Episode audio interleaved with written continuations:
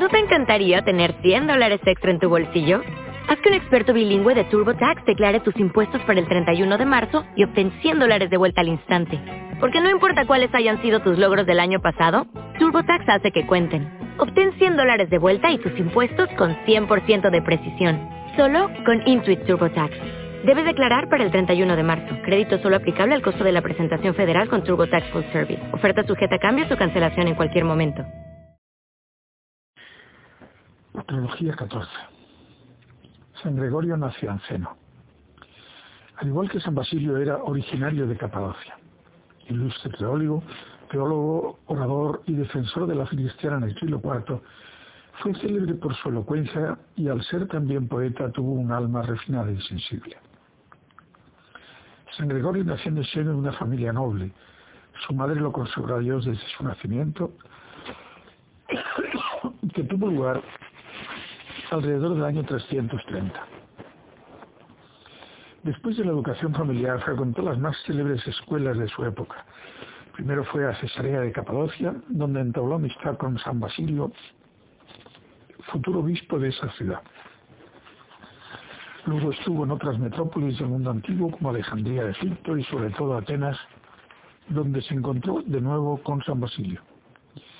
Recordando su amistad con San Basilio, escribirá más tarde, y entonces no solo sentía una gran veneración hacia mi gran amigo Basilio por la austeridad de sus costumbres y por la madurez de sabiduría de sus discursos, sino que también inducía a tenerla a otros que aún no lo conocían. Nos impulsaba el mismo anhelo de saber. Nuestra competición no consistía en ver quién era el primero, sino quién permitiría al otro serlo. Parecíamos, parecía que teníamos una sola alma en dos cuerpos. Estas palabras representan en cierto sentido un autorretrato de este alma noble. Pero también se puede imaginar que este hombre fuertemente proyectado más allá de los valores terrenos sufrió mucho por las cosas de este mundo. Al volver a casa, San Gregorio recibió el bautismo y se orientó hacia la vida monástica. Se sentía atraído por la soledad y la meditación filosófica y espiritual. Él mismo escribirá, nada me parece más grande que esto, hacer callar a los sentidos, salir de la carne del mundo, recogerse en sí mismo, no ocuparse ya de las cosas humanas, salvo de las estrictamente necesarias, hablar consigo mismo y con Dios, vivir una vida que trascienda las cosas visibles, llevar en el alma imágenes divinas siempre puras, sin mezcla, de formas terrenas y erróneas, ser realmente un espejo inmaculado y de las cosas divinas y llegar a serlo cada vez más, tomando luz de luz, gozar del bien futuro ya en la esperanza presente y conversar con los ángeles, haber dejado ya la tierra aún estando en la tierra, transportados a las alturas con el Espíritu.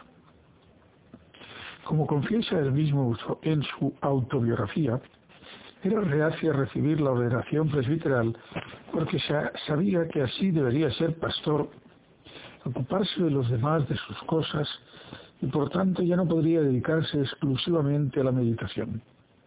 Con todo aceptó esta vocación y asumió, asumió el ministerio pastoral con obediencia total, aceptando ser llevado por la providencia donde no quería ir, como a menudo le aconteció en la vida. El año 371, su amigo Basilio, obispo de Cesarea, contra el deseo del mismo Gregorio, lo quiso consagrar obispo de Sásima, una localidad estratégicamente importante de Capadocia. Sin embargo, él, por diversas dificultades, no llegó a tomar posesión y permaneció en la ciudad de Nacianz. Hacia el año 379, San Gregorio fue llamado a Constantinopla, la capital, para dirigir a la pequeña comunidad católica fiel al concilio de Nicea y a la fe trinitaria. En cambio, la mayoría había aceptado el arrianismo, que era políticamente correcto y considerado políticamente útil por los emperadores. De esta forma, San Gregorio se encontró en una situación de minoría rodeado de hostilidad. En la iglesia de la Anástasis pronunció cinco discursos teológicos precisamente para defender y hacer en cierto modo inteligible la fe trinitaria. Estos discursos son célebres por la seguridad de la doctrina y la habilidad del razonamiento que realmente hace comprender que esta es la lógica divina. También la brillantez de la forma los hace muy atractivos hoy. Por estos discursos San Gregorio recibió el apelativo de teólogo. Así es llamado en la Iglesia ortodoxa, el teólogo. Para él la teología no es una reflexión puramente humana y mucho menos solo fruto de complicadas especulaciones, sino que deriva de una vida de oración y de santidad, de un diálogo constante con Dios. Precisamente se pone de manifiesto nuestra razón la realidad de Dios, el misterio trinitario, en el silencio contemplativo lleno de asombro ante las maravillas del misterio revelado, el alma acoge la belleza y la gloria divinas. Mientras participaba en el segundo concilio ecuménico, el año 381, San Gregorio fue elegido obispo de Constantinopla y asumió la presidencia del concilio. Pero inmediatamente se desencadenó una fuerte oposición contra él. La situación se hizo insostenible. Para un alma tan sensible, estas enemistades eran insoportables se repitió lo que San Gregorio había lamentado ya anteriormente con palabras llenas de dolor. Nosotros que tanto amábamos a Dios y a Cristo, hemos dividido a Cristo. Hemos mentido los unos a los otros por causa de la verdad. Hemos alimentado sentimientos de odio por causa del amor. Nos hemos dividido unos de otros. Así, en un clima de tensión, San Gregorio dimitió. En la catedral abarrotada pronunció un discurso de despedida muy emotivo y lleno de dignidad. Su motiva intervención concluyó con estas palabras. Adiós, gran ciudad amada por Cristo. Hijos míos, os suplico, conservad el depósito de la fe que se os ha confiado. Recordad mis sufrimientos. Que la gracia de nuestro Señor Jesucristo esté con todos vosotros. Volvió a Nacianzo y durante unos dos años se dedicó al cuidado pastoral de aquella comunidad cristiana. Luego se retiró definitivamente a la soledad en la cercana Arianzo, su tierra natal, consagrándose al estudio y a la vida estética. Durante este periodo compuso la mayor parte de su obra poética, sobre todo autobiográfica, el de Vita Sua, un repaso en versos de su camino humano y espiritual, un camino ejemplar de un cristiano que sufre, de un hombre de gran interioridad en un mundo lleno de conflictos. Es un hombre que nos hace sentir la primacía de Dios y por eso también nos habla a nosotros nuestro mundo. A nuestro mundo. Sin Dios el hombre pierde su grandeza, no hay auténtico humanismo. En una de sus poesías escribió dirigiéndose a Dios, sé benigno tú que estás más allá de todo. Y en el año 390 Dios acogió entre sus brazos a este siervo fiel que con aguda inteligencia lo había defendido en sus escritos y que con tanto amor le había cantado en sus poesías. En los retratos de los santos padres y doctores de la Iglesia que estoy reflexionando sobre la misión que Dios le había confiado, San Gregorio Nacianceno concluía, he sido creado para ascender hasta Dios con mis acciones. De hecho, puso al servicio de Dios y de la Iglesia su talento de escritor y orador. Escribió numerosos discursos, homilías y panegíricos, muchas cartas y obras poéticas, casi 18.000 versos, una actividad verdaderamente prodigiosa. Había comprendido que esta era la misión que Dios le había confiado. Siervo de la palabra, desempeño el ministerio de la palabra, ojalá que nunca descuide este bien. Yo aprecio esta vocación, me complace y me da más alegría que todo lo demás. San Gregorio Nacianceno era un hombre manso y en su vida siempre trató de promover la paz en la iglesia de su tiempo, desgarrada por discordias y herejías. Con audacia evangélica se esforzó por superar su timidez para proclamar la verdad de la fe sentía profundamente el anhelo de acercarse a Dios, de unirse a Él. Lo expresa él mismo en una poesía en la que escribe, entre las grandes corrientes del mar de la vida, agitado en todas partes por vientos impetuosos, Solo, solo quería una cosa, una sola riqueza, consuelo y olvido del cansancio, la luz de la Santísima Trinidad. San Gregorio hizo resplandecer la luz de la Trinidad defendiendo la fe proclamada en el concilio de Nicea, un solo Dios en tres personas iguales y distintas, Padre, Hijo y Espíritu Santo, triple luz que se une en un único esplendor.